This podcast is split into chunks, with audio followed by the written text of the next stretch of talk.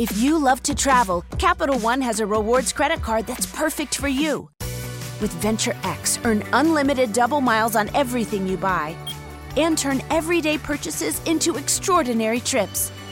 Plus, receive premium travel benefits like access to over 1,300 airport lounges where you just check in and chill out. Open up a world of possibilities with Capital One. What's in your wallet? Terms apply. Lounge access is subject to change. See CapitalOne.com for details. Y esta mañana en Palacio Nacional también el presidente López Obrador habló sobre la reforma al Poder Judicial que el presidente envió a la Cámara de Diputados y aprovechó para criticar una vez más no solo al Poder Judicial, en especial a uno de los ministros de la Suprema Corte. El Poder Judicial está tomado, está secuestrado, está al servicio de una minoría rapaz, está al servicio de la delincuencia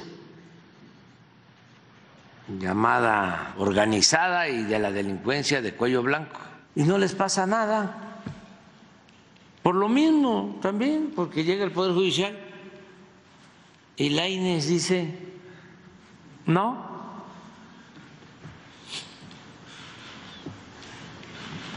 Su Alteza Serenísima. La What's wrong? My travel rewards card didn't earn enough miles for my vacation. Are you crying? Are you crying because of that other credit card? Uh huh. Well, switch to the Capital One Venture Card. Venture lets you redeem miles on any travel purchase. Really? Yep, and you earn unlimited double miles on every purchase every single day. The Capital One Venture Card. What's in your wallet? Terms apply. See CapitalOne.com for details. Dice no.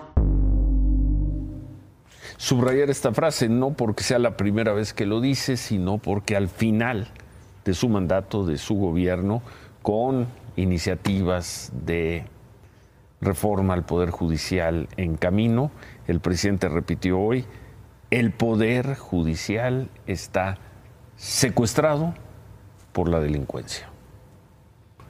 Y hoy, por cierto, Ciro, también se dio a conocer una convocatoria de la Comisión de Justicia de la Cámara de Diputados para discutir una iniciativa que a grandes rasgos busca limitar los alcances de las controversias constitucionales y de las acciones de inconstitucionalidad.